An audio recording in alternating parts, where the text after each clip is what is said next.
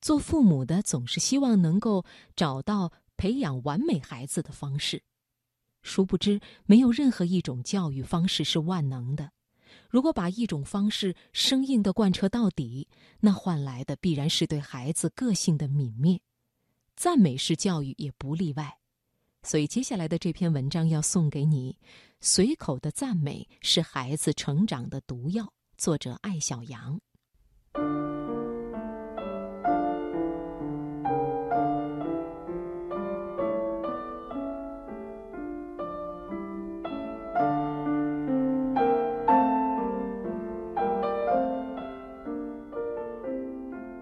在新加坡从事幼教工作的琳达回国度假，跟我讨论育儿问题。她说：“我发现中国父母有个特别不好的习惯，喜欢吹捧孩子。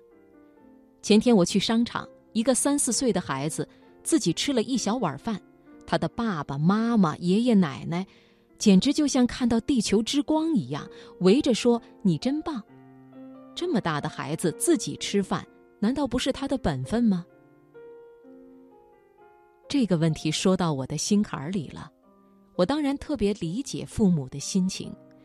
作为在打击贬低教育环境里成长的一代，我们太明白肯定教育的重要了，迫切希望自己的孩子自信勇敢，不要受跟我们一样的苦。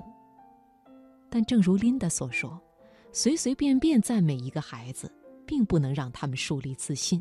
相反，还会让孩子失去了自我判断能力，变得敏感、脆弱、自恋，只能听好话，不能挨批评。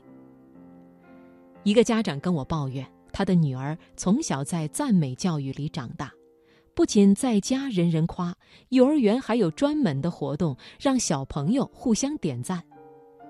哪个孩子上课回答问题或者帮老师做值日，其他的小朋友就一起鼓掌。可是他慢慢的却发现不对劲儿了，孩子做任何事情似乎都是为了得到赞美。读小学以后，情况变得更加糟糕，因为不能经常听到“你真棒”，他变得不喜欢老师，有极强的挫败感和逆反心理。这个孩子的问题，几乎是信奉表扬出贵子的家庭或早或晚都会遇到的问题。过于泛滥的表扬会让孩子失去规则意识，孩子们不知道什么是自己的本分和职责，往往因为太容易获得赞美而丧失了进步的动力。如果把孩子比作海豚，海豚游泳不会获得奖励，它顶球套圈才有小鱼干。但是我们太多父母过早地献出了自己的赞美，让小海豚们觉得只要会游泳就是世界上最厉害的小孩儿，而顶球和套圈，孩子自然懒得去学。过于草率的表扬，让父母与孩子都丧失了思考的能力。我见过一边刷手机一边对孩子说“你真棒”的家长，我忍不住问他：“你觉得孩子棒在哪儿啊？”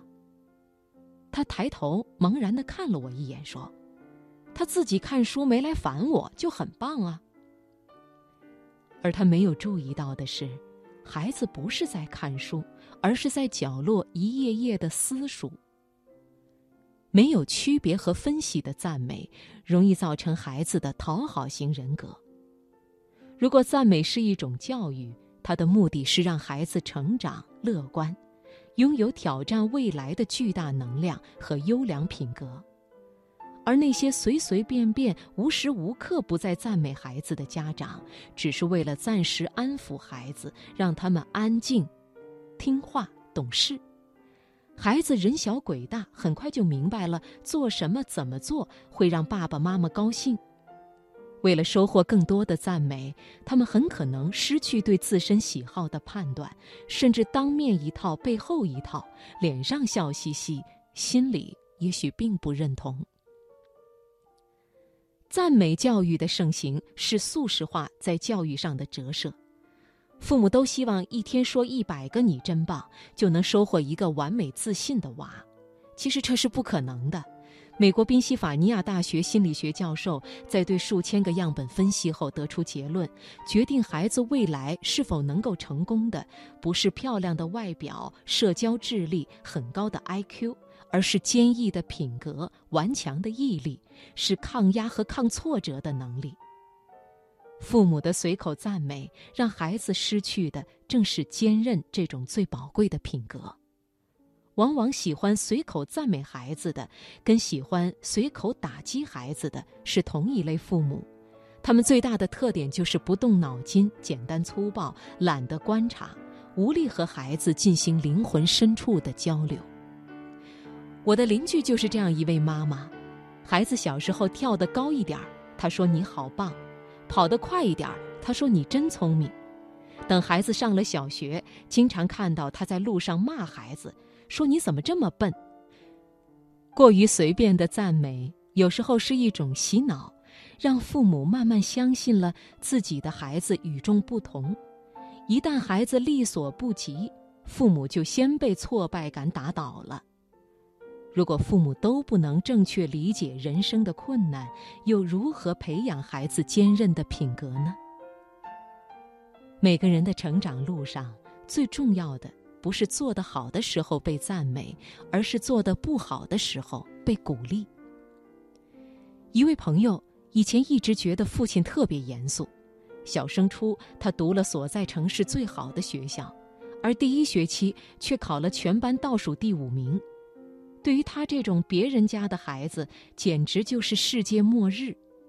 父亲却笑着对他说：“天外有天，人外有人。”下次考倒数第十就可以了。而到了期末考试，他已经到了全班中等。初二的时候，他又重新回到了前十名。如今他在英国读书，每次遇到困难，都会想起父亲当年的淡定与幽默。他说：“再动听的赞美，都比不上天塌了的时候家长的淡定从容。”父亲让他明白了。人生是长跑，不必只争朝夕。战胜困难的过程，比名次和荣誉更重要。孩子成功的时候给他拥抱，失败的时候给他肯定。失败的意义不是让我们哭泣，而是爬起来，从另一条路通往成功。父母的态度决定了孩子能否跨越失败，把人生变成长跑。随口的赞美是孩子成长的毒药，甜而无用。